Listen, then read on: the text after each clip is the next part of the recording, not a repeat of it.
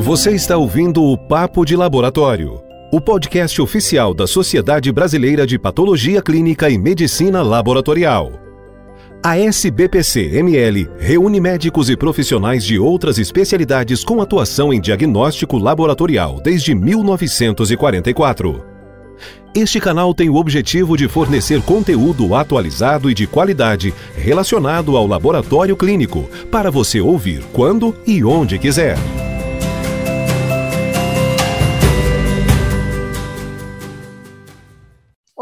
Eu sou a Bruna, sou médica patologista clínica e no episódio de hoje eu tenho a satisfação e a honra de receber aqui Daniela Camarinha e Abigail Signoretti.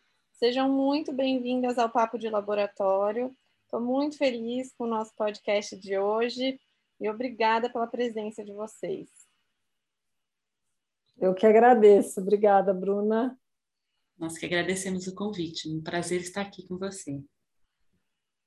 Abigail Las Casas Signoretti é consultora e especialista na UCare, é formada em Relações Públicas pela FAAP, tem pós-graduação em Administração de Empresas pela FAAP, é profissional coaching formada pelo IBC, é sócia fundadora da empresa Sativa, sócia e fundadora da empresa Sativa Consultoria e Gestão de Atendimento, é especialista em análise de perfil comportamental, metodologia DISC, professora de cursos técnicos do Hospital Albert Einstein, responsável por implantações de ISO 9000 e apoio em projetos de Seis Sigma, e é consultora para recrutamento e seleção e melhorias no atendimento.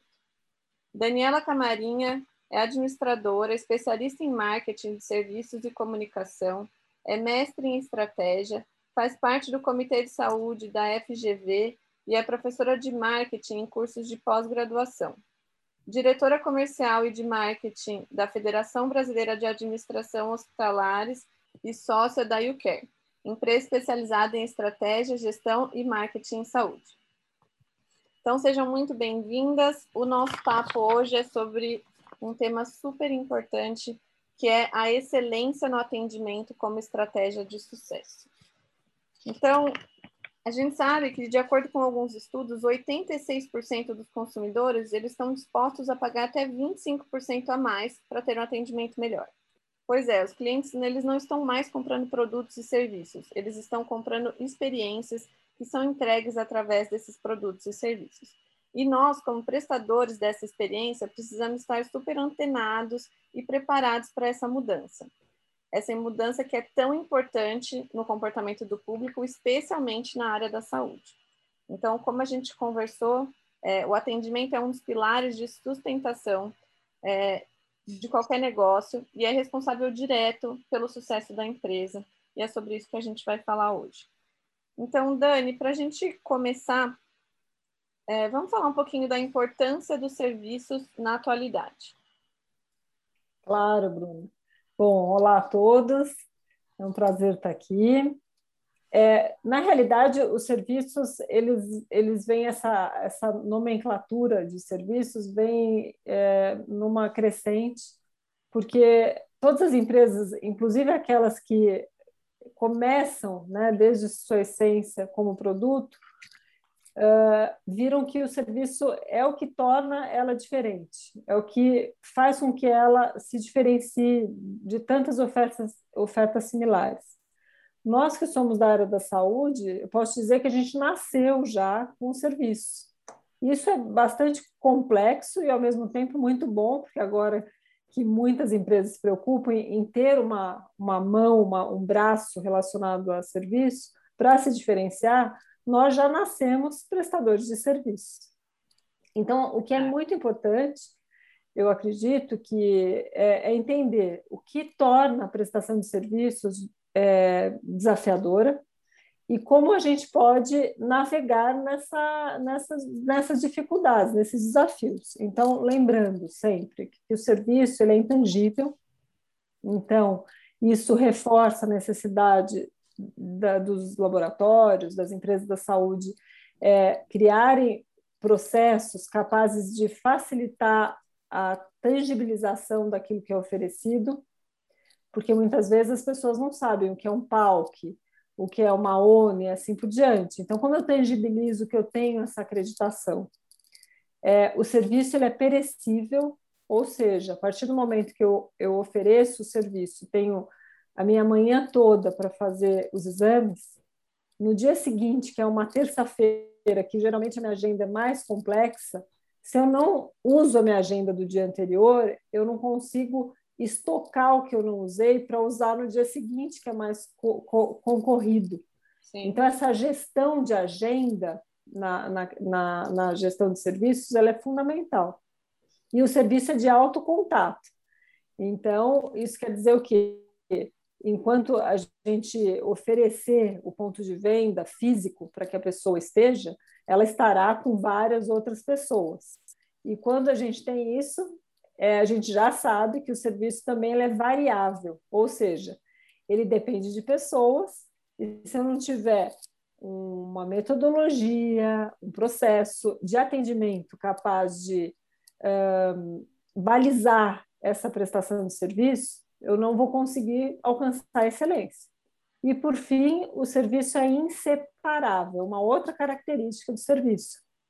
Ou seja, é, a partir do momento que eu procuro um profissional da saúde para realizar, por, por exemplo, um exame, para eu chegar à coleta e receber o meu re resultado, eu passo por uma por diversas fases nesse caminho. E se uma dessas fases estiver em quebra e eu não não ficar satisfeito com elas naquele momento, isso pode e, e geralmente uh, traz uma percepção ruim do todo. Sim. Então, acho que essa acho que é a questão mais importante. Maravilha. E o que, afinal, é a experiência do cliente que a gente falou, né? É, muitas marcas de renome já trabalham com esse processo há tantos anos.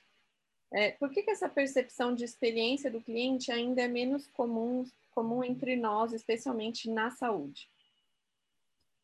É, eu começo a responder essa pergunta, Bruna, é, antecedendo a questão da experiência do cliente, mas falando da necessidade do cliente o cliente ele tem necessidades práticas e necessidades pessoais, em qualquer que seja é, o serviço que ele esteja utilizando. Então, o que é uma necessidade prática de um cliente na nossa área laboratorial? É ter o seu exame bem feito, é ter o seu resultado preciso, dentro de um prazo correto, com, com, com qualidade. E o que é a necessidade pessoal desse cliente? É um cliente que chega sensível, fragilizado, ansioso, é, precisando de ser acolhido, precisando de se sentir é, importante ou que tudo vai dar certo, né? Que é sempre o que a gente deseja. Eu brinco nos meus cursos que ninguém vai passear, ninguém não, né? Raramente alguém vai passear no laboratório só porque não tem nada que fazer, né? É, a maioria das pessoas prefere um shopping ou qualquer outro lugar. Então, se a pessoa vai até um centro de saúde como esse, é porque ou tem desconforto, ou tem uma pulga atrás da orelha, uma ansiedade, ou está buscando a qualidade de vida, mas infelizmente a gente sabe que o autocuidado e a prevenção ainda não é o que mais leva as pessoas aos laboratórios. Então, é um, um cliente que já chega fragilizado, né? Então, a experiência do cliente, ela passa por atender essas duas necessidades. E aí você me perguntou por que, que é menos comum entre nós da área da saúde esse, esse foco na experiência? Porque nós somos, por natureza, tão técnicos né? Então, a gente, enquanto área da saúde, se preocupou sempre em fornecer o melhor resultado, o mais preciso, garantir uma assertividade no tratamento. Eu não sei se hoje já incluíram numa faculdade de medicina, por exemplo, excelência no atendimento ao cliente. Sim. Como abordar um cliente para dar uma notícia né, ruim, um, um diagnóstico ruim. Com certeza. Né? Então. Isso é muito é, possível, né? Acho que para a gente que é, é, aquela história, para a gente estar tá habituado a lidar com essa informação, às vezes a gente acaba não tendo essa sensibilidade de perceber o quanto isso é importante para uma pessoa que não é da nossa área, né? Para um leigo, né? Como você falou, mexe tanto com ansiedade, com certas coisas que a gente acaba esquecendo, né?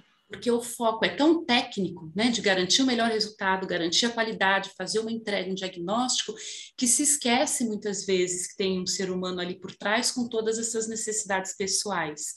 Né? Então, é uma área que vem aprendendo ao longo dos anos, por quê? Porque já se percebeu que não adianta você ter o melhor equipamento, o melhor colhedor, uh, se você não tiver uma pessoa capacitada, treinada, que saiba usar o equipamento ou que saiba é, não só fazer uma boa punção, mas que tenha uma sintonia com o cliente.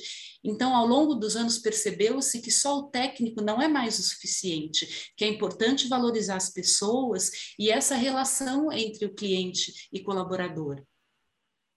Fidelização, né? A gente Sim. né? E uma, uma questão que eu acho que, que vale a pena a gente trazer aqui é, você sabe, Bruna, que a gente vem já há alguns anos é, fazendo aquela aproximação com a Cleveland Clinic, que foi um dos berços da experiência do paciente. Sim. E se a gente for ver, eles efetivamente começaram esse processo há mais ou menos 12 anos. Então, o que assim os motivaram a fazer isso? A necessidade de ter um indicador concreto que, uh, junto às análises de remuneração dos hospitais dos Estados Unidos, oferecesse essa oportunidade de acontecer um incremento nessa remuneração.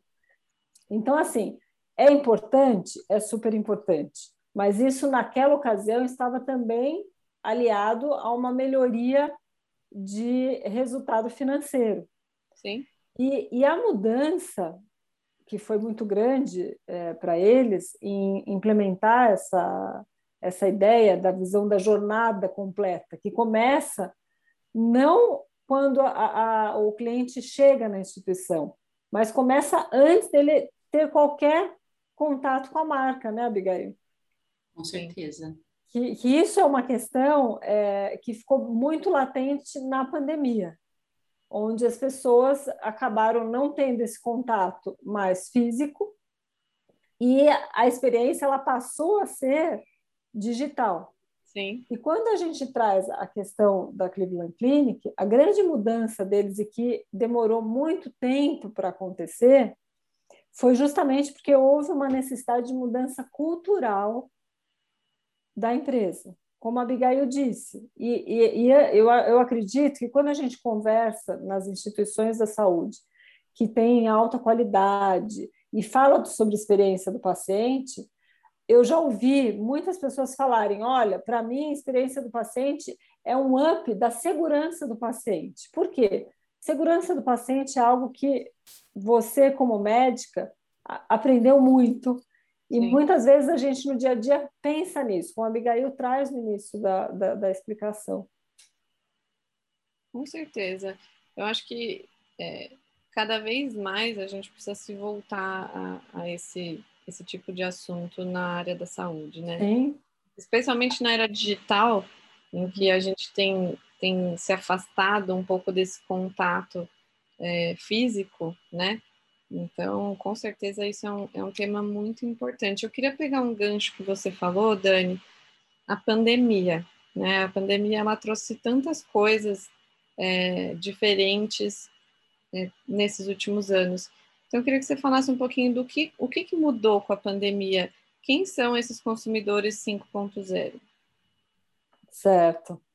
Bom, acho que pegando o gancho também da experiência do paciente, acho que é, é, é muito importante que a gente passe para as pessoas que estão nos ouvindo que quando a gente fala em experiência do paciente, a gente fala em valorizar o relacionamento com o outro. E, e o relacionamento com o outro não é apenas com os nossos clientes, é com os nossos colaboradores com e com os nossos outros profissionais da saúde que fazem parte da, da organização e a gente muitas vezes precisa começar essa temática dentro de casa. Né? Acho que a gente vai poder, no decorrer dessa conversa, falar sobre isso.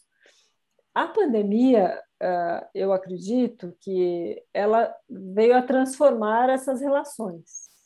Então, ela nos impulsionou a estar presente, não apenas de, da forma comum, física, e nos fez repensar a questão de quando a gente fala em P's de marketing, então se a gente pensar nos quatro P's, né, produto ou serviço, preço, praça e promoção, quando a gente olha sob o ponto de vista do paciente, é, quando a gente fala em produto e serviço, o paciente enxerga a solução que essa empresa está nos oferecendo.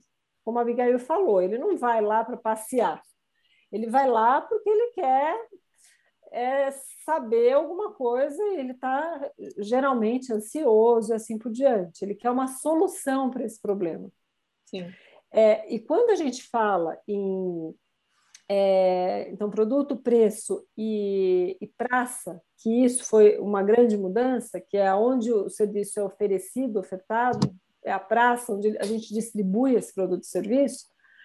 É, essa foi uma das grandes é, mudanças, porque a gente precisou oferecer os serviços, boa parte deles digitalmente. Então, você hoje consegue entrar em alguns sites, inclusive de laboratórios, e ter um e-commerce, claro, um carrinho de compra.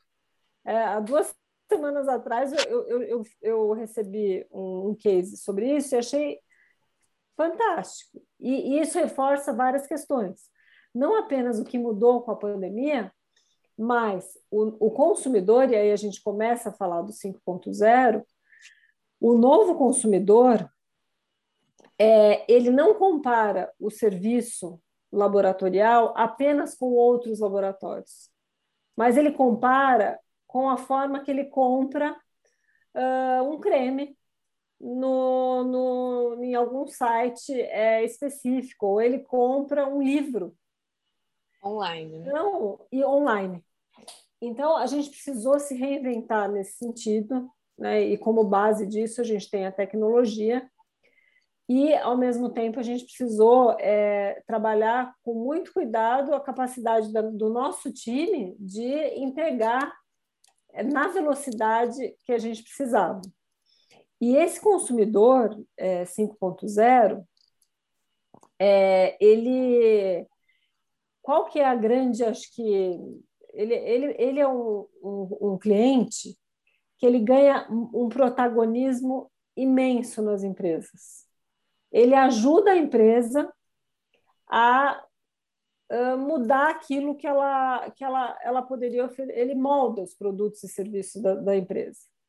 Então, a gente já falava no passado sobre co-criar valor com o cliente o consumidor 5.0 ele está aberto para nos ajudar a melhorar o que será entregue a ele, né? Porque ele não quer ser considerado um item qualquer, ele quer usufruir de todas as vivências, sensações que essa, esse processo de compra vem a trazer para ele. E, e, por isso que a gente tem na, na concepção do 5.0 uma necessidade muito grande de trabalhar o pós-vendas. E, e, assim, na, na, no meu ponto de vista, por todos esses anos de experiência e, e, os trabalhos que a gente tem feito, acho que a Abigail pode também falar um pouco sobre isso, é, o, a instituição da saúde tem muita dificuldade de dar continuidade ao atendimento a partir do momento que ele faz o, o exame, por exemplo.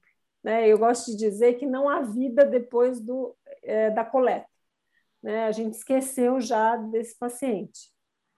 Verdade. É, e acho que só para fazer um, um fechamento é, do 5.0 e tangibilizar assim, o poder que tem esse novo consumidor, é, ele não precisa mais se deslocar até uma loja física.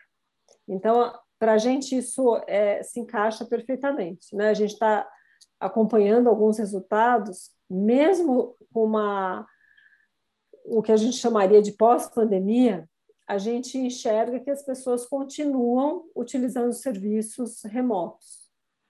Então, é, é, é, um ponto que a gente vai precisar cada vez mais investir e melhorar. Ele não precisa mais, pensando assim, se, se limitar ao horário comercial. Sim. Então, ele quer saber e, e aqui, fazendo um parênteses, é, eu falo até um exemplo meu pessoal. Você acompanhou um ente próximo é, que precisava de auxílio na área laboratorial. A, a minha sorte é que eu conhecia a doutora Bruna, que me atendia fora do horário comercial. Então, assim, eu queria uma resposta sobre preparo, tempo de, de resultado, em qualquer horário, né? E é difícil. então, é algo que a gente precisa também avaliar. E ele pode, então, também consumir na hora que ele quiser, por qualquer plataforma, por telefone, por e-mail, por redes sociais, por SMS, por aplicativo. Ou seja, para a gente agradar esse tipo de consumidor, a gente precisa ter essa visão omnichannel. E lógico, né, a gente precisa entender muito bem quem são eles, quais os canais que eles também vão querer falar conosco e assim por diante. E ele decide muito, ele influencia a decisão dos outros consumidores. Né? Então, ele é realmente é uma persona muito importante que precisa ser dissecado. Quem é ele? Quantos anos ele tem? E assim por diante. Ele é muito criterioso nas escolhas uh, e promove a nossa marca. Acho que, não sei se a Abigail quer, quer complementar um pouquinho. É, complementando só a questão da pandemia, é, eu acho que a, a, mudança que veio com a pandemia foi trazer um olhar interno muito maior para o colaborador, Quantas empresas não estão trabalhando a saúde mental dos seus colaboradores, esse cuidado com o profissional? E o que a Dani disse muito bem, essa, ela usou a palavra é, de reinvenção. Né? Nós fomos obrigados a ser criativos, a nos reinventarmos, a buscarmos outras formas de atender e outras formas de nos conectar também. Eu vi um, uma foto de um médico num pronto-socorro, todo paramentado, né? E agora é óculos, é face shield, é máscara, é aquele avental, com uma foto do Brad Pitt pendurado no, no crachá, e era um senhor de idade, né? Então, por que não usar um pouco de humor, usar um pouco de, de suavidade num momento tão delicado, né? É, lugares que a sala da coleta tem a foto do colhedor na porta ou no balcão com um sorriso bonito no rosto, que é uma coisa que a gente não vê com máscara.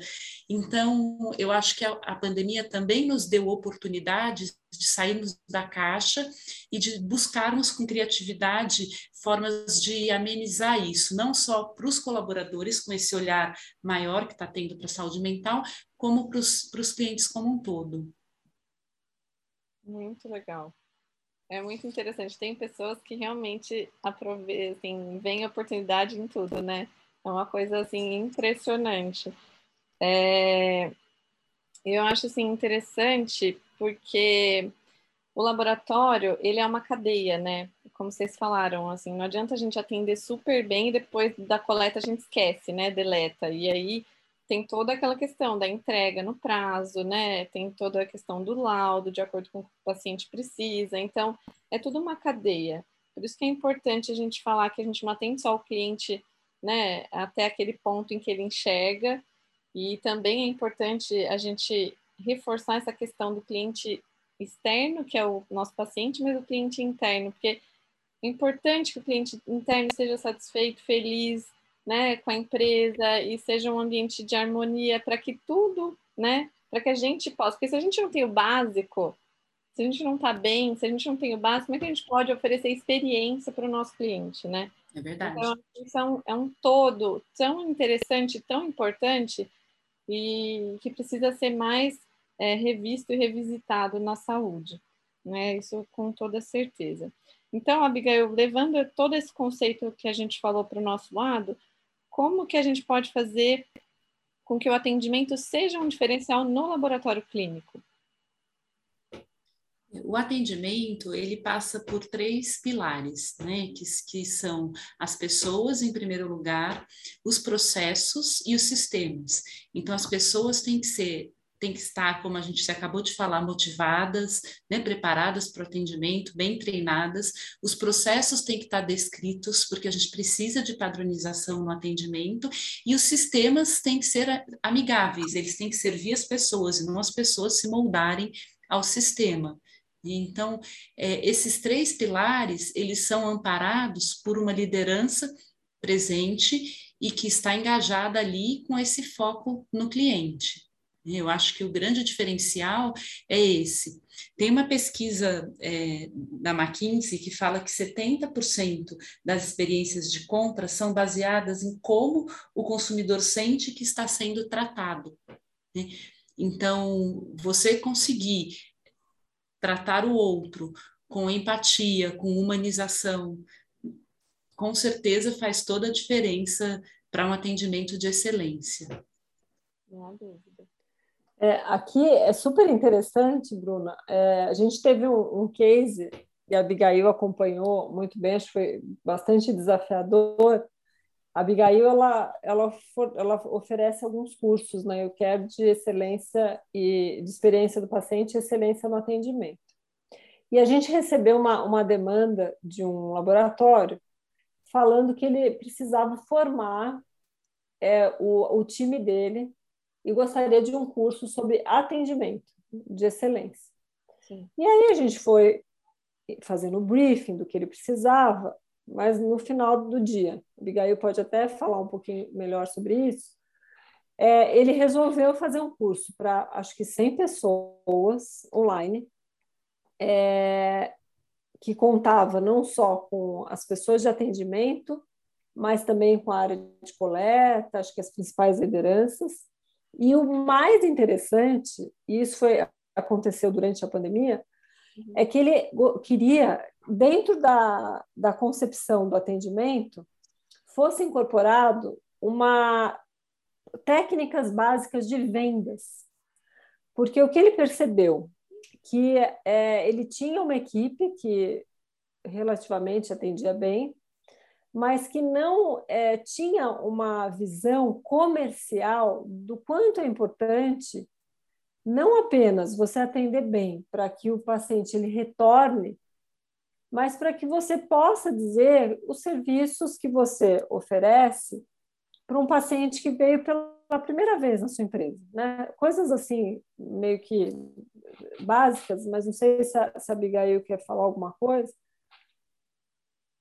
É, é interessante esse case porque a gente fez alguns exercícios no final, estudos de caso, né? E trazendo situações desde situações que o atendimento pode facilitar e viabilizar para garantir um atendimento, como, por exemplo, chega um cliente com 10 exames de laboratório, um convênio não cobre, o que, que você faz? Ele vai pagar particular? Você consegue fazer uma condição diferenciada para ele? É, é, empoderar o atendimento de ter um olhar crítico e, e ter essa mentalidade de vendedor. E, e, já ter até, em alguns casos, você ter regras claras. Então, isso é uma regra que o laboratório pode criar. Então, é um cliente assíduo, ele já faz vai fazer 20 exames aqui. Eu já vi, o que eu já vi, Bruna, de laboratório, perder vitamina D porque não tinha negociado com convênio, e aí perdia 20 exames porque a bendita vitamina D não dava cobertura lá no quando ah. começaram a pedir a vitamina D. Né? Então, é você conseguir olhar o cliente como um consumidor nesse momento, entender que você pode não só facilitar a vida dele, garantir já que ele está lá, de que ele faça tudo, mas também é, vender um exame. Né? Outras coisas, como problemas que a gente sabe que acontecem no atendimento, o pedido está sem data, o pedido está sem alguma coisa, será que a gente não pode facilitar ou ter um caminho para poder contribuir com esse cliente? Ah, problema dele, pedido sem data, o governo aceita, infelizmente. Né? Não é esse o papel do atendimento. O papel do atendimento é amparar esse, esse cliente nesse momento e, com ele, buscar uma solução que possa é, favorecer os dois lados e que você não perca essa oportunidade de, de, de, fazer essa venda, porque, querendo ou não, é uma venda de serviços. Né? Então, a gente trabalhou bastante essa, essa parte e, e com o envolvimento da liderança, justamente para você poder criar já, como eu falei, né, dos três pilares, que um deles são os processos, processos que e, e dá para esse pessoal de linha de frente preparo e empowerment para tomar certas decisões, não precisar chamar a qualquer minuto o supervisor, né? Ele Autonomia, ter na manga. Né? Exatamente. Exatamente. com certeza. Eu sempre falo assim que o, o consumidor, o, o laboratório, ele é um tipo de serviço diferente, porque às vezes o cliente ele por, pelo convênio, por exemplo, ele não entende a questão de precificação, né? Então, é, então o que diferencia os laboratórios que atendem convênio, né? É exatamente o atendimento, é o acolhimento, é a forma como você recebe é, o paciente. Então, ele não sabe quanto o convênio paga, ele passa a carteirinha, lógico, tem exceções, como, como você falou, Abigail, tem alguns que acabam perdendo porque não, não tem, né, é, um exame que não está acordado com o convênio, ou às vezes que é pior, faz todos e deixa só um, né, para o paciente buscar lá não sei aonde é, vai conseguir fazer, mas de fato o que diferencia é o atendimento, é o acolhimento que a gente oferece para o cliente, é essa excelência, né, é a gente poder fazer algo a mais, porque a gente vê muito problema com convênio. Então, às vezes o, o convênio é, não libera ou tem alguma dificuldade, alguma coisa. Então, assim, você simplesmente entregar, devolver aquele problema para o paciente, será que não tem algo a mais que a gente pode fazer pelo paciente, né? Será que a gente não pode entrar em contato com o convênio, tentar auxiliar esse paciente a resolver esse problema? Né? Então, eu acho que isso é, é o mínimo que a gente pode fazer pelo cliente. Está na hora de a gente parar de simplesmente é, prestar é, esse serviço, né? Eu acho que é, é de fato um atendimento de excelência mesmo. E você Mas... tocou num. Desculpa Pode te falar. cortar, que você tocou num ponto muito importante, Bruna. É, a gente tem que contratar pessoas, as empresas têm que contratar pessoas que gostem de ajudar, que tenham no seu propósito de vida o senso de servir.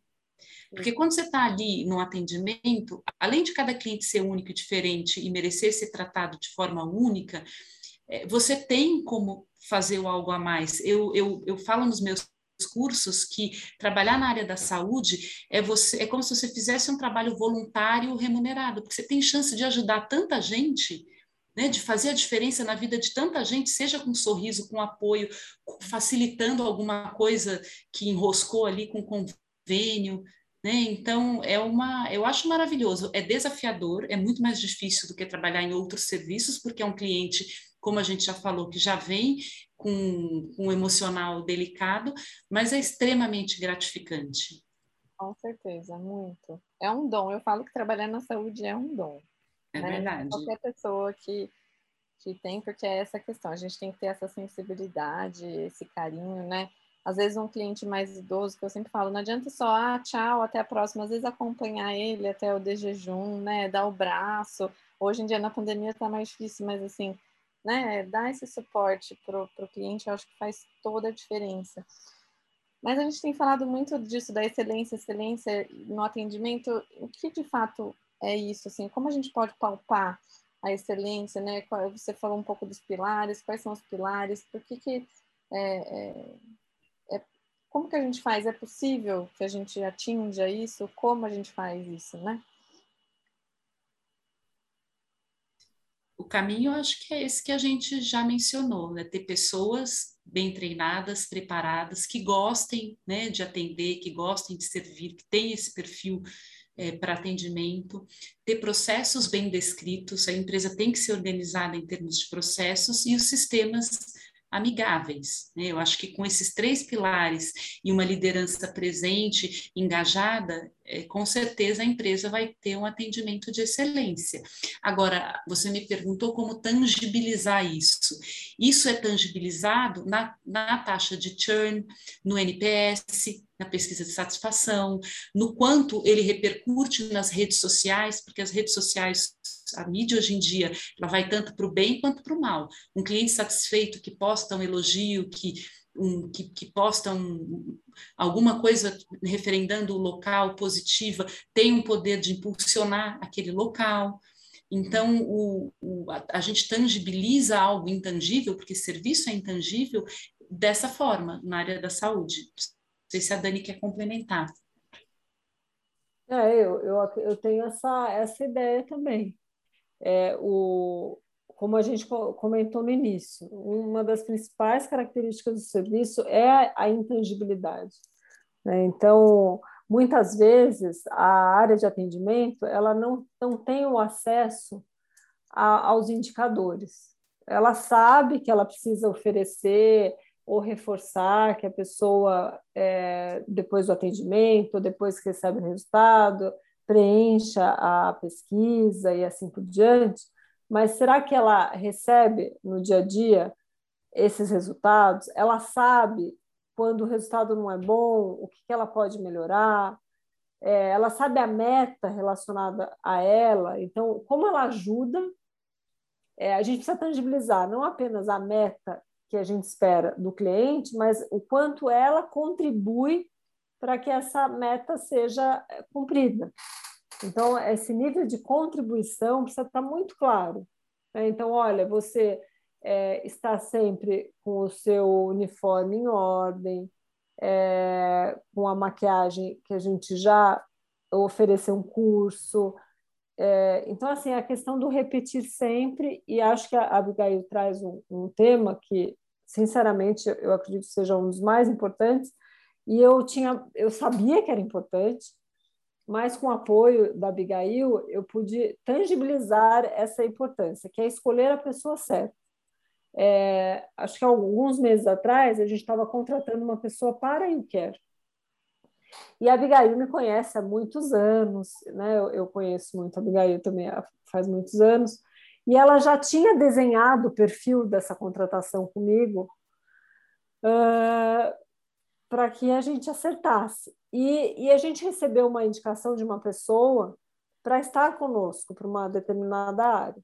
E a Abigail ela fez um teste, né, fez as entrevistas, ela falou: Dani, olha, ela é realmente muito boa, mas para atender uma especificação para essa vaga, ela não tem esse perfil. Né? Não sei se você quer falar um pouquinho, Abigail, da análise que você faz na, na estrutura de contratação que mostra, como o caso daquela nossa coach é, conjunta que a gente fez a mentoria, aquela médica, conta um pouquinho o perfil e, a, e o desafio de mudar o adequar, né? Acho que vale a pena. É interessante porque quando você trabalha com coaching, com análise de perfil comportamental, você consegue identificar quais são os pontos fortes que a pessoa tem em termos comportamentais e quais são as oportunidades de melhoria. E, e, normalmente, antes de conhecer a pessoa, eu aplico o teste, faço a minha interpretação e depois eu vou para uma conversa para fazer a devolutiva. E normalmente as coisas que aparecem no teste de ponto forte, de pontos de melhoria, de oportunidades, na conversa vão aparecendo o detalhamento. E aí a gente consegue realmente identificar o que pode ser melhorado, o que precisa ser feito para melhorar. Então, é aquilo que a gente falou, voltando à questão do atendimento. É uma pessoa que tem que ter, é, quando a gente contrata alguém, a gente tem o famoso chá, né, que é olhar as competências, as habilidades e as atitudes dessa pessoa.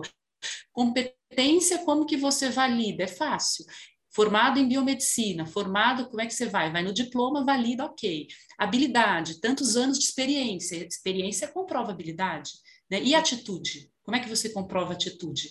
Ah, se você vai numa entrevista de emprego, todo mundo é maravilhoso, né? Ninguém fala dos pontos que tem de melhoria, né? E quando o entrevistador pergunta qual o seu ponto forte e qual o seu ponto negativo, que é aquela perguntinha arroz com feijão, sempre vem a mesma resposta. A negativa é que eu sou muito ansiosa e o ponto forte é que eu sou perfeccionista. Assim, 90% das vezes é essa resposta que vem. Então você tem que aprofundar isso para entender realmente quem está por trás é, de, dessa perfeição e, e dessa ansiedade e, e se a pessoa tem esse perfil adequado. Né?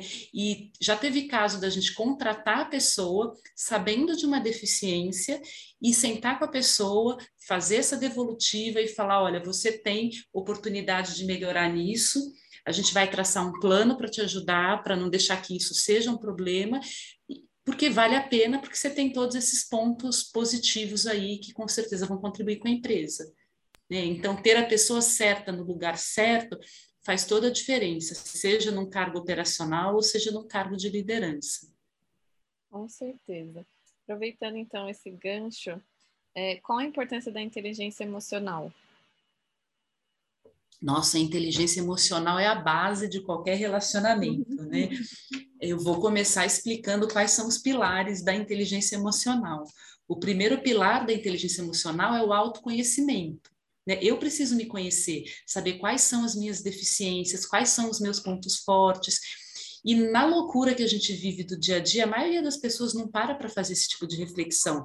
É sempre do outro, a culpa é sempre do outro. Acontece alguma coisa, ai, mas ele, mas ele. Né? A gente aponta um dedo para alguém, tem sempre três apontados para a gente. A gente esquece que a gente também, que uma relação é sempre feita de duas mãos, né?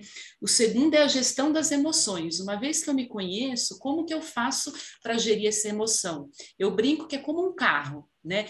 O autoconhecimento é você saber que a marcha você passa quando existia, agora tem pouco, né? Carro manual, a primeira, a segunda, aqui é o pisca-alerta, né? Aqui você abaixa o vidro, isso é você né, saber o carro, como funciona. Isso é o autoconhecimento. A autogestão é o quê? Hum, legal, tá forçando o motor, eu vou passar para a segunda. Putz, eu vou virar para a direita, eu tenho que dar seta. Né? Como você gerencia todas essas ferramentas que você tem. O terceiro pilar é a empatia, que aí você já saiu do olhar seu, o seu olhar interior, e passou a olhar para o outro. E o último pilar é o da sociabilidade, que é você, o outro e o ambiente que você que você vai conviver. Né? Então, a inteligência emocional ela passa por todos esses pilares. E numa época de tanto estresse, tanta ansiedade, tanta vulnerabilidade, quem se conhece, quem sabe seus limites, quem sabe lidar com seus medos, quem sabe ter empatia para conseguir se relacionar bem, com certeza se destaca no tanto pessoal como, como profissionalmente.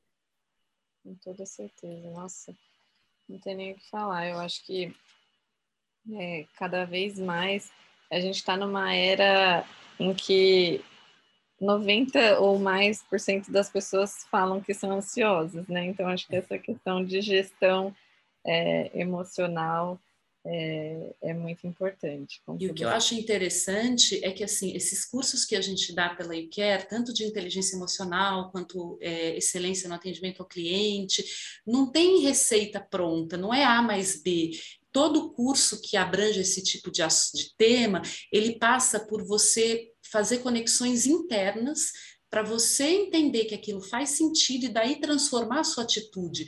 Porque a gente não transforma a atitude, olha, Bruna, você tem que sorrir agora, sorri, Bruna, seja simpática com o cliente. Não é assim que se transforma a atitude, né?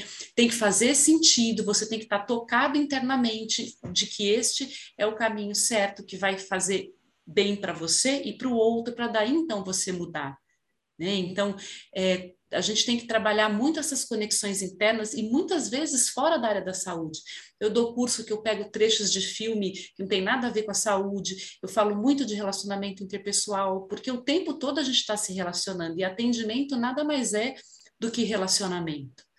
Né? Então, eles podem usar o conteúdo tanto para benefício profissional quanto para benefício pessoal. E os, os depoimentos que vêm depois são muito recompensadores, assim, gratificantes, porque as pessoas realmente têm insights e percebem que dá para virar uma chavinha em alguma coisa e melhorar como ser humano, não só somente no profissional.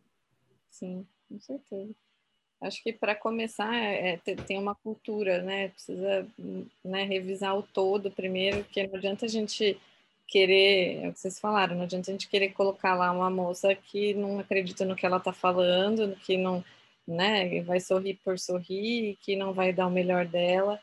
É, e a gente também tem que estar tá disposto a ouvir, né, a receber essa devolutiva, que eu acho que é uma das coisas mais difíceis que as pessoas encaram, que é o que você falou, né, Abigail? Às vezes a pessoa fala, ah, não, é sempre o problema do outro, né? O paciente fez uma, uma reclamação, né, no, fez alguma notificação, alguma questão, a gente sempre quer arranjar alguma desculpa e algum, né, para isso tudo.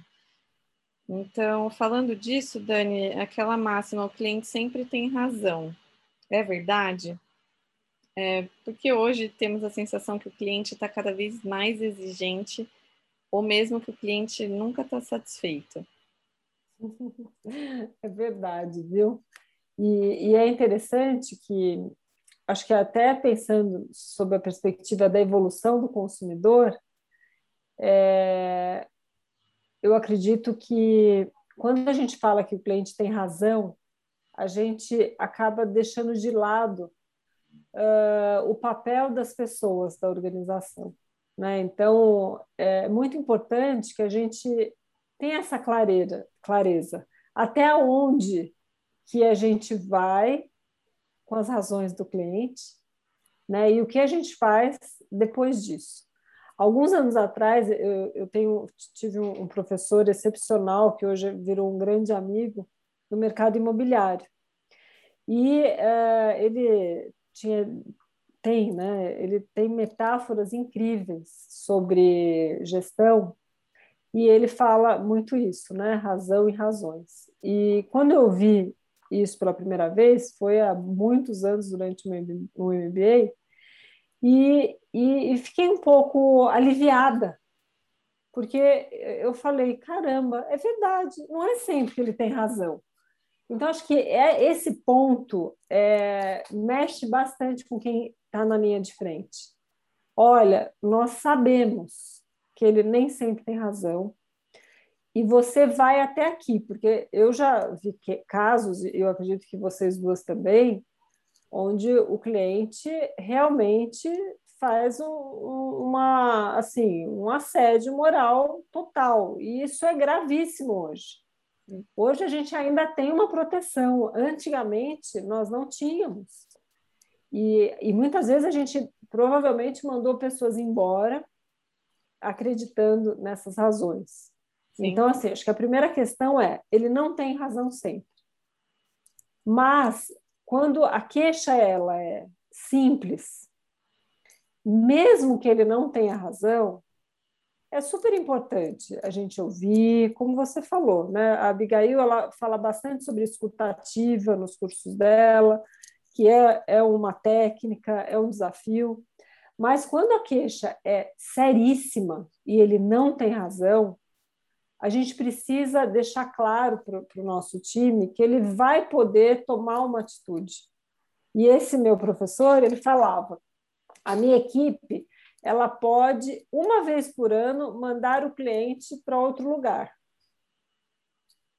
Se realmente ele não tiver razão e for, assim, coisas absurdas. Então, aqui, acho que o que é interessante? A gente por isso que falar sobre experiência, a gente fala sobre jornada, aí a gente fala sobre processos, e aí dentro de processos, uh, eu e a Abigail, uh, recentemente, a gente trabalhou bastante essa temática da jornada, e uma das partes mais importantes quando a gente fala de jornada é falar de micromomentos, que é a oportunidade que você tem de, dentro da, da jornada, fazer um show, então, quais são essas oportunidades?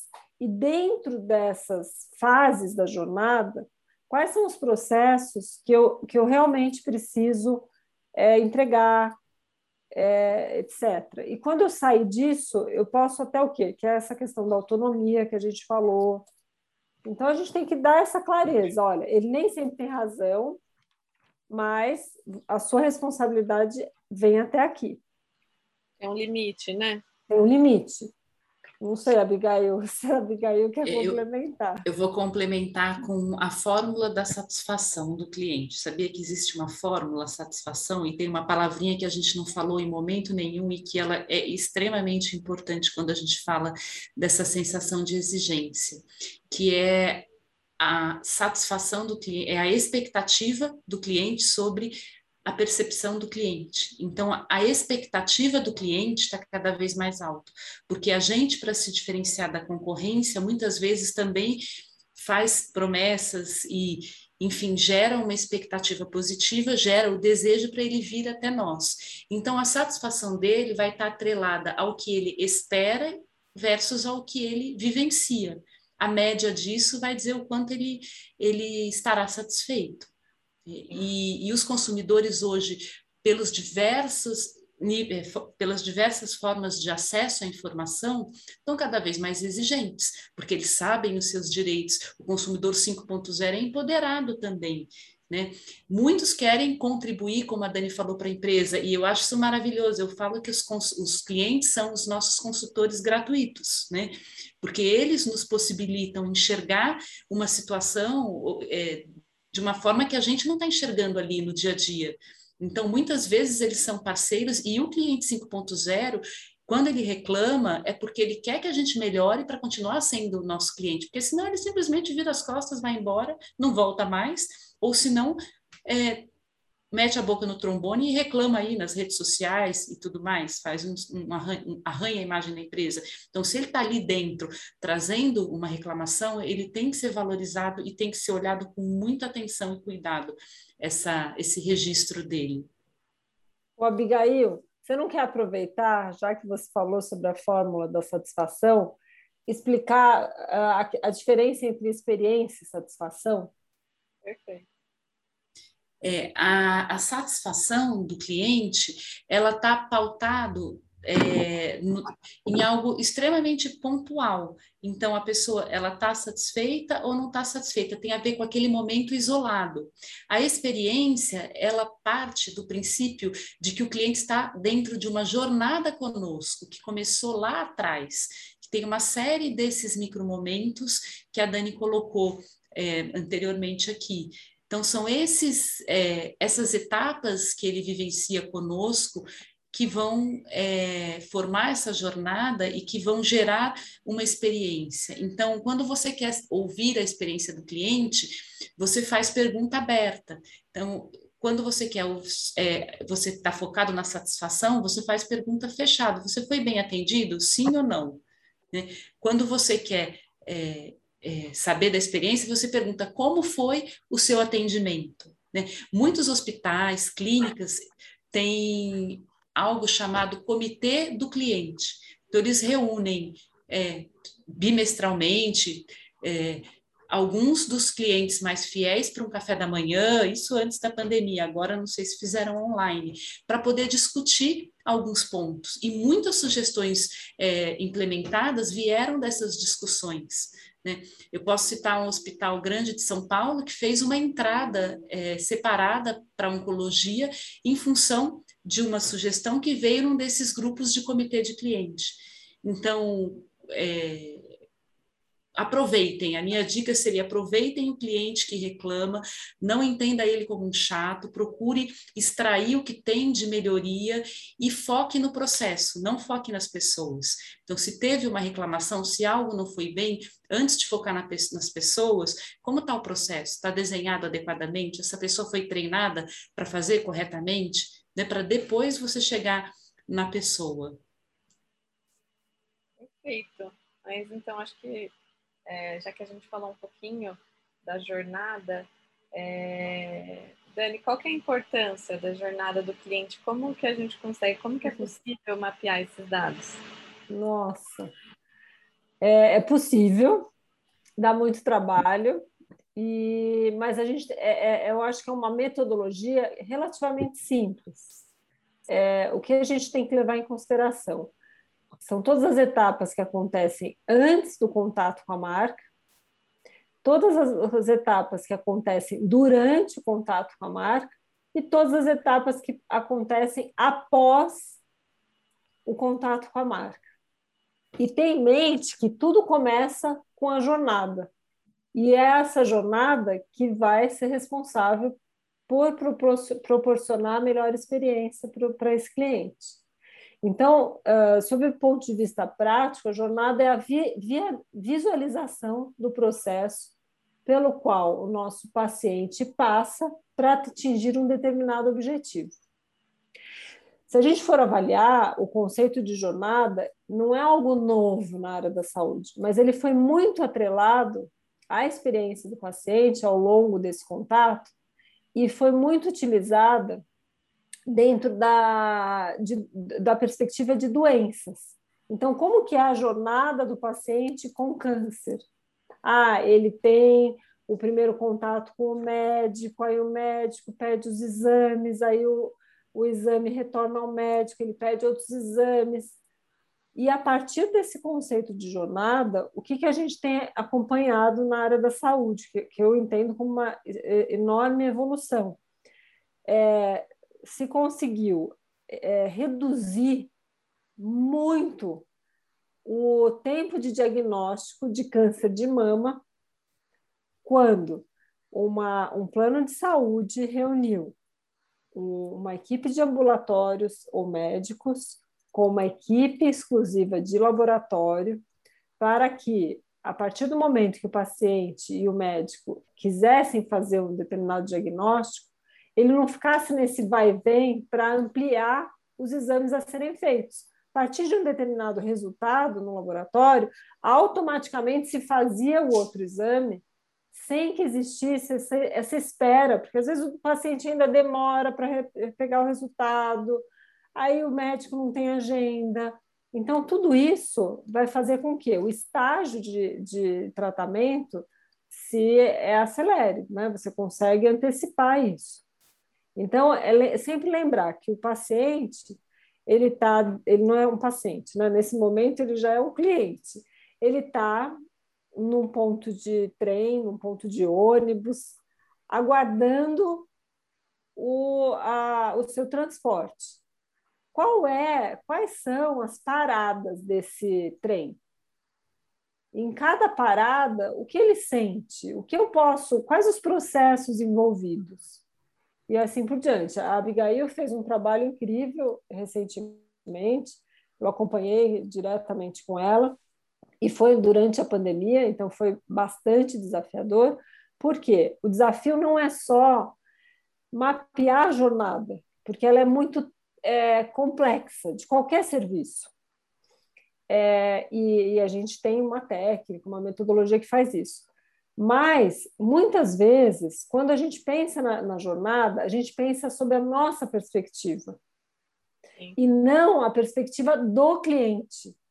Então, acho que a pegadinha aqui foi justamente isso: mapear bem a jornada e checar. Então, foi muito interessante nesse processo que a gente fez há pouco tempo, porque a gente cuidadosamente, depois que a jornada tinha sido desenhada por nós, pela equipe de liderança do laboratório, o que, que a gente fez? A gente tocou lá, bateu na porta de alguns clientes e checou se a jornada estava condizente à percepção, à perspectiva do cliente e não do da empresa.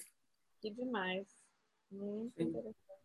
Foi um projeto bastante rico e o, o, interessante desse mapeamento de jornada, só complementando, é que você mapeia as emoções do cliente. Então, em cada parada, qual a emoção, qual é, é o momento que ele sente mais medo, que ele está mais ansioso, e aí você reflete o que você pode fazer para minimizar essa emoção. Então, quando a gente olha do ponto de vista de emoções, a gente pensa o que a gente pode fazer para minimizar a emoção ruim e para aumentar a emoção positiva dele, né? Que é o famoso efeito UAU, que é o micromomento que a Dani trouxe. Né? Então, quando você para para pensar na emoção do outro e se coloca no lugar do através do olhar do cliente para mapear, é muito rico. Assim, os próprios colaboradores do dia a dia é, quando fazem esse exercício, ficam surpresos de quantas coisas eles deixam é, passar, fica desapercebido ao longo da rotina do dia a dia. Nossa, isso é, é muito interessante, porque, como eu falei, às vezes, como a gente está na saúde, a gente está dentro, a gente não enxerga certas coisas que o cliente sente, né? E às vezes eu tenho amigos também que vão até o laboratório e, e, eu tenho pessoas que têm verdadeiro pânico, assim, de, de, de chegar, de entrar no laboratório. Então, só de estar na recepção é, já causa um, um, um, transtorno, uma dor, uma dor, assim, física mesmo na pessoa, de dela, dela querer loucamente sair daquele ambiente, né? Então, assim, coisas que a gente às vezes não percebe, né? Então, é tão importante a gente, de fato, sentir o que o outro é, às vezes está sentindo, né? Perceber, notar isso. E, e Abigail, acho que a gente falou um pouquinho dos pilares, né? É, da questão de motivação, dos processos, do sistema, e você falou também dessa questão da, da importância da liderança. Eu queria que você falasse um pouquinho mais sobre isso. É, qual é o papel da liderança nesse todo, né? Nessa, nessa percepção toda que a gente está falando? A liderança, ela é o espelho, a equipe, ela é o espelho da liderança. Né? Então, se a liderança está engajada, está comprometida, isso faz toda a diferença para moldar o perfil da equipe. Eu trabalhei uma época prestando consultoria num laboratório que eu vou até mais longe. O dono do laboratório, ele entrava de cabeça baixa, não falava bom dia para ninguém, tinha ia direto para a sala dele. E eu falava para ele: você tem que dar bom dia para as pessoas. Não é porque eu já entro pensando o que eu tenho que fazer. Ele passava no meio da área técnica. Como você acha que a equipe reagia e agia no dia a dia? Entendeu? Não eram pessoas que davam bom dia, que, que tinham. É, era, se ele não dá, por que, que eu vou dar? Né? Se, então, assim, é, foi um trabalho longo de conseguir explicar, porque já era uma pessoa de idade quando eu o conheci, né? Mas o impacto dessa, dessa postura dele. Falei, para até a porta, para na porta, então, antes de entrar, termina de fazer seu raciocínio, e quando entra, entra olhando para as pessoas, dando bom dia, já mostrando que você está interessado na rotina. E isso fez uma, uma transformação assim no laboratório, essa mudança de, de postura dele. Né? Então, é, a equipe é muito reflexo da liderança, e a liderança tem que ser uma liderança servidora. Teve uma época que eu trabalhei no começo de carreira como supervisora de atendimento de um grande laboratório de hospital, e eu entendia que eu tinha que saber atender para poder supervisionar aquela equipe de recepção. Então, eu sentava e atendia o cliente. Quando dava problema comigo, a equipe vibrava: olha, tá vendo? Trava com você também. Que era como se eu tivesse reforçando e sentindo na pele o que eles sentem. Né? E essa proximidade, é, eu sempre me vi assim: eu estou aqui para facilitar o serviço de vocês. E esse mesmo laboratório foi uma grande escola para mim. Quando implementou uma certificação de Joint Commission, eu lembro que a frase era muito clara: quem não está é, quem não está atendendo diretamente o cliente está servindo alguém que está atendendo o cliente. Porque esse é o nosso papel. Né? O, se os clientes tiram férias de 30 dias, para qualquer empresa. Então, a gente tem que ter isso em mente, desde o presidente até a menina da limpeza, tem que ter em mente de que é o cliente que paga o salário, é a, é a frequência dele ali que faz a manutenção de toda a estrutura.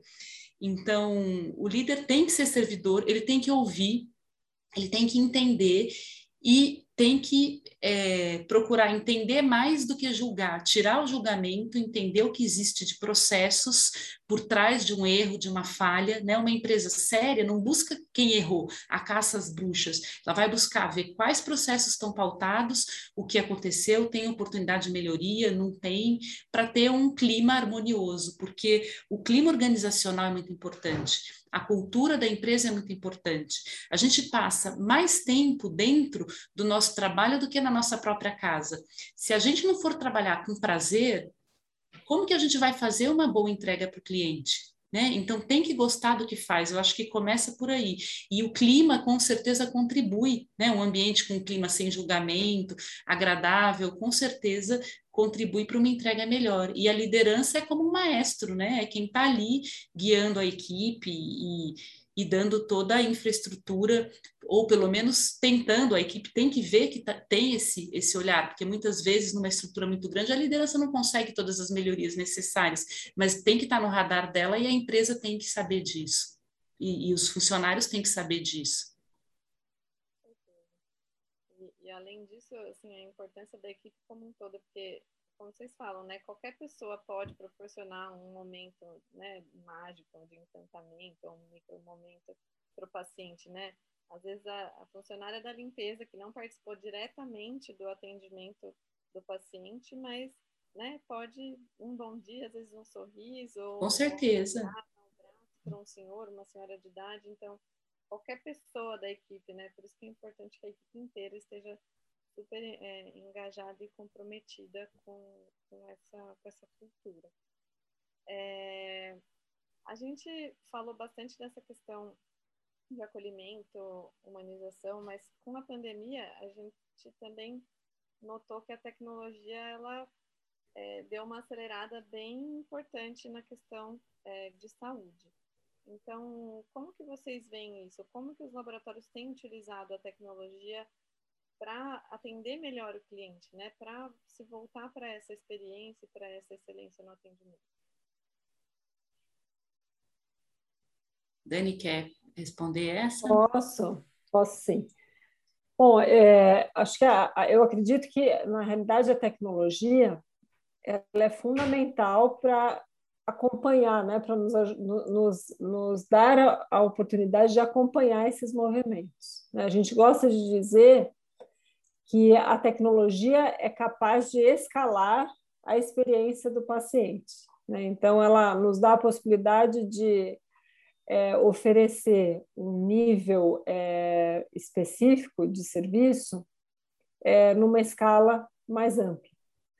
E, e, e, e, a partir de uma determinada jornada pré-definida. Pré quando a gente fala em tecnologia, a gente tem é, a tecnologia disponível que vai é, garantir processos corretamente, qualidade dos resultados e assim por diante, mas um pouco além disso, ela é capaz de nos oferecer os dados necessários para que a gente atue de forma mais assertiva. E, e, além disso, quando a gente fala em tecnologia, durante pandemia, pós-pandemia, ela possibilita que todos esses serviços que não são realizados diretamente é, no ambiente físico possa acontecer naturalmente. E não apenas é, servindo o, o nosso cliente através da nossa empresa, né? Então, a gente começa a enxergar é, uma integração maior, inclusive entre os serviços. Essa possibilidade de você integrar novos sistemas é, que farão com que a qualidade do atendimento e a percepção, a experiência, né, a partir de toda essa jornada, seja é, possível ela aproxima pessoas, né? Acho que o, o, grande diferencial dessa tecnologia é aproximar pessoas e otimizar o tempo, que é um, um bem tão precioso, né? Que nós temos. Bom, a gente infelizmente está se encaminhando para o final da nossa conversa. É, uhum. Infelizmente mesmo, que eu estou adorando, estou aprendendo muito. É, e eu queria que vocês deixassem agora, assim, no final, acho que a gente falou de várias frentes, né? É, mas eu queria que vocês deixassem alguma dica, conselho, nem sei se, se isso é possível, mas para alguém que, que deseja começar essa implantação desse projeto, né? Porque eu acho que as pessoas tinham um pouco de assim, isso, isso só é possível para grandes empresas, mas acho que com a nossa conversa, acho que deu para perceber que isso é factível para qualquer é, situação para qualquer tipo de empresa, né? Então, por onde começar? O que, que a gente deve priorizar? O que, que vocês dariam de conselho? Eu vou. Bom, vamos... pode falar, Abigail. Vamos ver, vou... vamos ver se a gente vai falar a mesma coisa. Porque, olha, vou... a gente está é, bem alinhada, viu, Bruna? As três. É verdade. Sintonia. Eu vou concluir com uma frase que eu gosto muito da Maya Angelou, que é as pessoas esquecerão o que você disse, as pessoas esquecerão o que você fez, mas elas nunca esquecerão como você as fez sentir. Né? E eu acho que o, o, o, a dica seria faça a diferença na vida das pessoas e busque pessoas que para trabalhar na tua equipe com esse senso de servir, né? Olhe os processos da sua empresa. Se você não tem desenhado, desenhe, entenda quais são as etapas que o cliente passa, quais são os gargalos, onde pode melhorar, e tenha sistemas que possam ser compatíveis com as suas demandas. Não é o funcionário que tem que se adaptar ao sistema, ah, o sistema é assim, tem que ser assim. Hoje em dia já tem tanto sistema mais moderno, será que a gente não consegue encontrar um que possa atender as necessidades dos funcionários para que ele possa atender melhor? Né? Então, é, o meu recado seria: olhem com carinho, com cuidado para esse tripé, é, para esses três pilares, né? E precisando de ajuda, conte conosco para poder mapear esses processos e, é, e buscar identificar essas oportunidades de melhorias. Obrigada. Perfeito. Muito bom. É, é, é, eu acho que é aquela ideia, né, Bruna? Não existe fórmula mágica. Sim, sim. sim. Mas existe uma, uma palavra chamada perseverança. Acho que ouvindo a gente falar hoje, eu fiquei pensando: a gente não pode desistir. os clientes contam conosco. É né? Então, é, é, mãos à obra né? e começar de cima mesmo. Né? As pessoas da liderança elas precisam participar ativamente desse movimento. Bom, eu agradeço muito a participação de vocês, essa dupla maravilhosa. Então, a Abigail, que atua diretamente com atendimento, com recursos humanos, desenvolvimento de pessoas e qualidade. A Dani, que é apaixonada pela área da saúde, tem se dedicado a temas como aumento de performance das empresas, liderança em saúde, crescimento rápido do setor, parcerias estratégicas, a experiência do cliente, marketing digital e, e, e mentorias. Então, assim, foi um, foi um papo maravilhoso, eu amei, eu aprendi muita coisa, não queria que acabasse.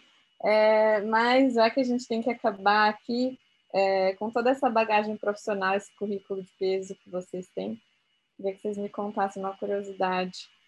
É, qual foi a maior dificuldade que vocês encontraram ou se depararam na vida profissional? Existe alguma coisa que vocês teriam feito diferente, talvez? E se vocês pudessem deixar uma frase, um livro, algum conselho, acho que a Abigail deixou essa frase maravilhosa, mas se tiver mais alguma coisa para a gente, o que, que seria? Nossa, eu voltei 30 anos na minha dificuldade. eu acho que a maior dificuldade que eu tive na minha carreira profissional foi quando eu deixei de ser operacional e passei para supervisão. Eu tinha vinte e poucos anos e tinha um, uma necessidade de agradar a todos, de ser aceita por todos. Então, eu queria fazer meu trabalho bem feito, mas queria manter o ambiente harmonioso e queria ser bem aceita.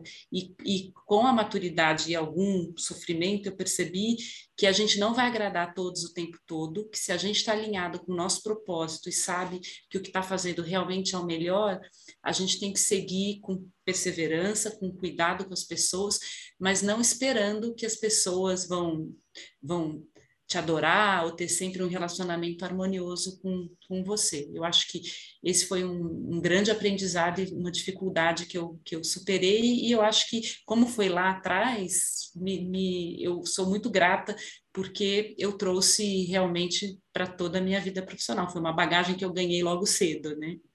Aí é muito difícil, né? Porque quando a gente passa a ser líder, assim, a gente tem o ônus e o bônus, né?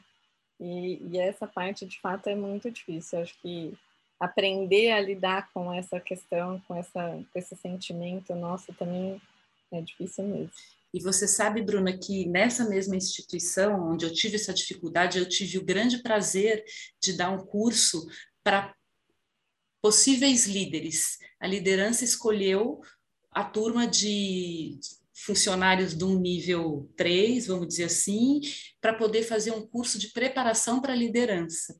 E nesse curso eu tive a oportunidade de fazer relatórios individuais de cada um, falando os pontos fortes, as oportunidades de melhoria, para que eles pudessem ser preparados formalmente para uma posição de liderança.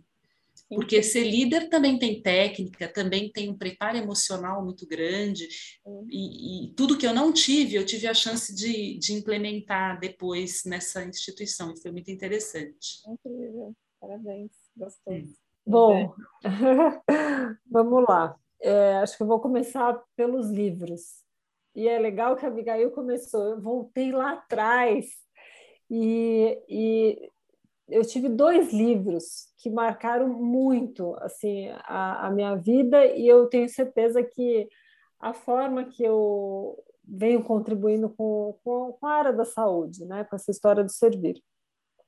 Eu acho que a, o primeiro livro foi Marketing de Permissão, de um autor incrível chamado Seth Godin. Uh, ele é, é um autor excepcional, tem livros, vários livros bem mais recentes, muito bons. Mas quando a gente fala no marketing de permissão, e hoje falando da LGPD, isso parece que é muito simples. Mas eu, eu li esse livro há 20 e poucos anos atrás.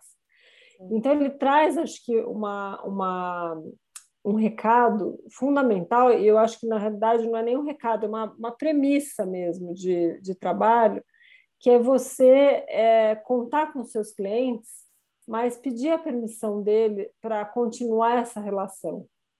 Então, como que eu faço isso? E, e, e no livro ele fala: você é, transforma desconhecidos em amigos, amigos a clientes fiéis para a vida toda. Então, acho que esse foi uma marca importante. E um outro livro que eu acredito que para quem quer começar essa, essa, essa luta do, do, da excelência do atendimento, é um livro que eu não me lembro o autor, mas é um livro excepcional também, chamado Reinvenção do Espetáculo. Então, é isso, é isso que a gente quer. A gente quer fazer um show. Então, como que eu reinvento esse espetáculo? Então, são dois livros que fizeram parte, marcaram bastante. Pensando no, no desafio profissional, Bom, vocês duas conhecem muito bem a, a, a minha carreira, né, onde eu comecei. Então, é, acho que uma, uma dica, e, e que foi um desafio para mim quando jovem, mais jovem, é, era como que eu aceitava de forma positiva o não. Porque quando a gente é jovem, é muito fácil a gente achar que tudo é possível mas custa. É, e muitas vezes eu, eu tinha projetos, ideias maravilhosas, principalmente pela minha linha criativa, e quando eu chegava na alta direção, eu chegava lá e eles falavam. Não. Balde de água fria. e, legal, é... legal, não. Isso. E é, eu acho que isso tem um lado também que a, que a Abigail muito bem fala, e eu já assisti o curso dela de inteligência emocional, que era calma, eu vou trazer outra opção. Então, a gente ter essa vontade, porque faz parte de nós, a gente acredita que a saúde ela pode ajudar, o atendimento pode ajudar, inclusive, os pacientes melhorarem a sua saúde. Então, é, acreditar que o não ele vai servir para nós como uma ponte para a gente ser melhor do que nós somos. E aí, em cima disso, para finalizar, é, é muito importante que a gente valorize as pessoas mais experientes que nós. Então, não, não vê o não como algo do passado, como algo que as pessoas não entendem. E eu falo isso até com muita propriedade hoje, porque a gente tem acompanhado, a Abigail é mestre é, nisso, que é como que eu introduzo essa mente digital em empresas não digitais Sim. e a gente respeitar o tempo e, e, a vontade das pessoas que muitas vezes fundaram a empresa e que deu sempre certo sem isso. Então, acho que a gente precisa valorizar bastante essas pessoas. Eu ia falar mais velhos, mas não é mais velhos. Eles são mais experientes que nós. Pessoas com mais idade que a gente no setor, eles têm muita experiência. E a gente deveria estar com eles mais vezes para que a gente aprenda o que a gente não teve a oportunidade de aprender. Né? Sim. Ai, muito obrigada. Amei. Foi muito bom, tenho certeza que as pessoas que estão ouvindo também curtiram e, e gostaram muito desse papo. Muito obrigada pela presença de vocês aqui no Papo de Laboratório e com certeza a gente ainda vai falar de outros temas juntos, com certeza. Obrigada. Eu não falei o livro, Bruna. Se você quiser que eu fale, ah, tem então, um que é, que é interessante. Com certeza. É o, o jeito Harvard de ser feliz. É um livro é, do Sean Arthur, que faz. Ele é o, o, coordenador do curso de felicidade em Harvard. Você sabia que Harvard tem um curso sobre felicidade e é extremamente concorrido? Não. Pois não. é. E esse livro ele explica a importância da felicidade, né? Porque funcionários felizes são mais produtivos, erram menos, estão mais focados. Então, quando a gente conseguir inserir no dia a dia o, a felicidade, o prazer em atender, o prazer em servir, a gente com certeza vai fazer entregas melhores e atrair mais clientes. Nossa, que massa, né? Nossa, é. É, é uma leitura muito gostosa, o jeito Harvard de ser feliz, chama o livro. Maravilha, muito obrigada. Ótimo. Mais uma vez, muito obrigada pela presença de vocês. Foi muito bom. Nós Obrigada. que agradecemos. agradecemos muito a todos que estão aqui, ficaram até o final né, dessa conversa. E a gente está super à disposição, caso exista qualquer dúvida. Perfeito. Obrigada.